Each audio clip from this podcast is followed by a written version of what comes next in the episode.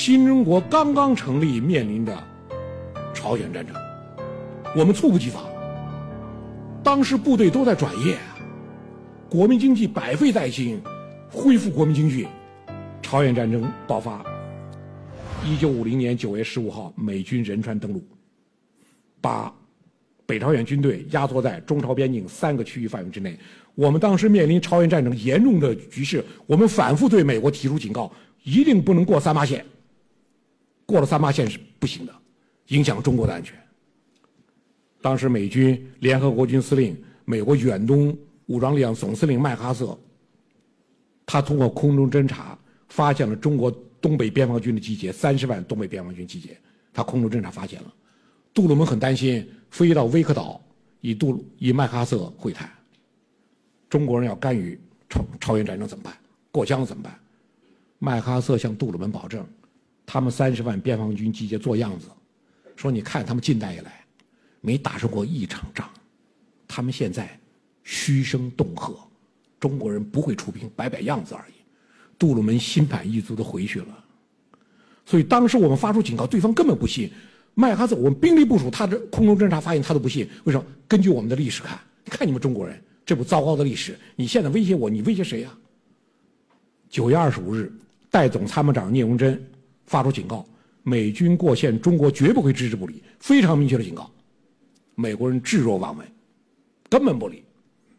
十月三号凌晨，周恩来紧急召见印度驻华大使潘尼加，搞了这话：韩军过线我们不管，美军过线我们要管，要求把消息迅速转给美国，因为我们刚当时与美国没有外交关系，只有通过潘尼加把消息传到英国，由英国传到美国。潘尼加知道事关重大，迅速把消息传过去了。为什么周恩来十月三号凌晨约见潘尼加？因为十月二号晚上，中央政治局会议已做了出兵的决定。十月三号，我们实在不愿意在朝鲜战场与美国迎头相撞，我们想避免这场战争。最后的机会，通过潘尼加传过去，美军只要不过线，韩军过线都可以，美军不要过来，我们就不管。消息准确的传到了美国。十月三号下午，美国国务院的非正式回复：周讲话缺乏法律和道义根据，你们管什么呢？你凭什么管呢？十月四号，美国国务院的正式回复：不要低估美国的决心。就中国人，你别吓唬我，我不被你吓唬的。所以十月七号，不是麦克阿瑟，是杜鲁门下令美军越过三八线，直扑平壤。十月八号，毛泽东下令着中国人民志愿军迅即向朝鲜境内出动，中美两军朝鲜半岛迎头相撞。我们后来跟美国人会谈，反复讲的问题，我们一而再、再而三的规避，不想跟你打，你逼着给我们打这场仗。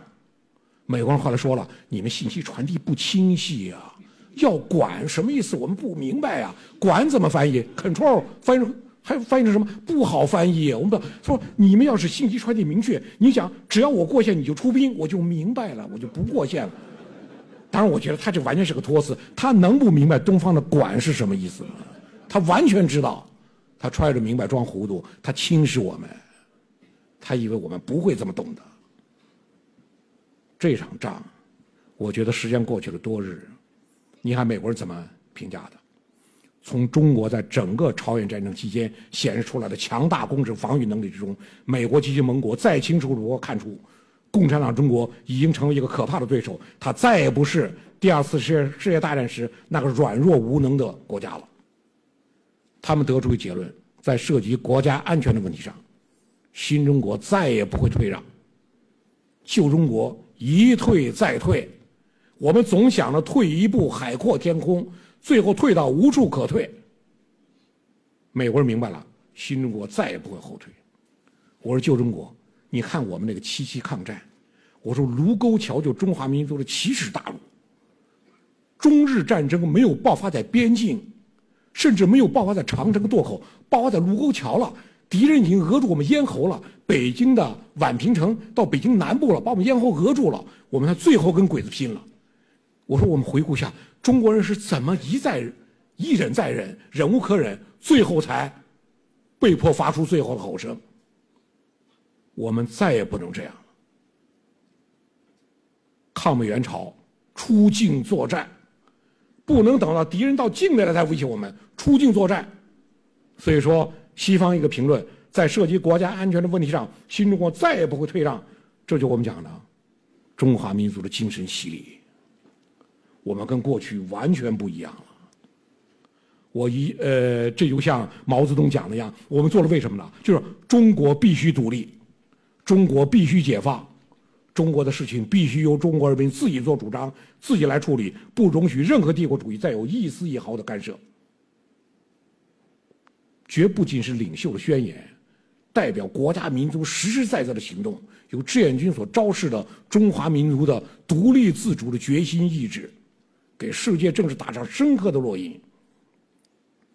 美国人亚历山大·温特，美国建构主义的鼻祖，亚历山大·温特，他讲的这话：一个国家在生存、独立、经济财富这三种利益之上，还必须加上第四种国家利益，那就是集体自尊。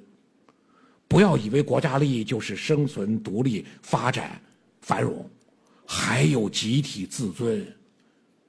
一个国家、一个民族在世界上没有尊严。尊严也是国家利益，非常重要的国家利益。尊严必须靠胜利来捍卫。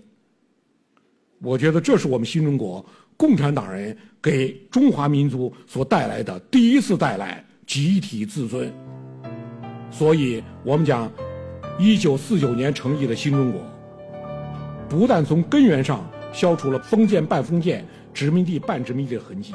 而且从根源上清除了社会一盘散沙的状态，中国人民被前所未有的组织起来、动员起来，开创了中国历史上第一个持续稳定、繁荣昌盛，既能完成民族救亡，也能完成民族复兴双重使命的现代民族国家。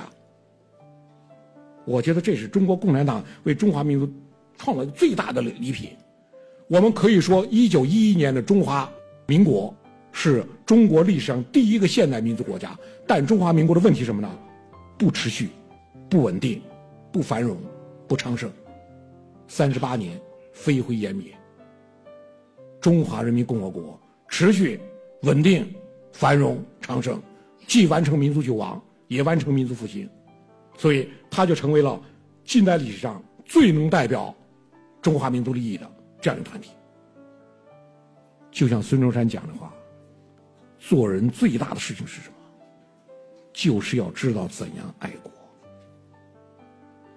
邓小平，邓小平讲：“我是中国人民的儿子，我深情的爱着我的祖国和人民。”我说：“你看他们这人，孙中山、毛泽东、邓小平、张学良，深刻的爱国情怀。”张学良讲了一句话，他说：“我，我是个爱国狂。”国家要我脑袋拿去就可以，张学良讲的。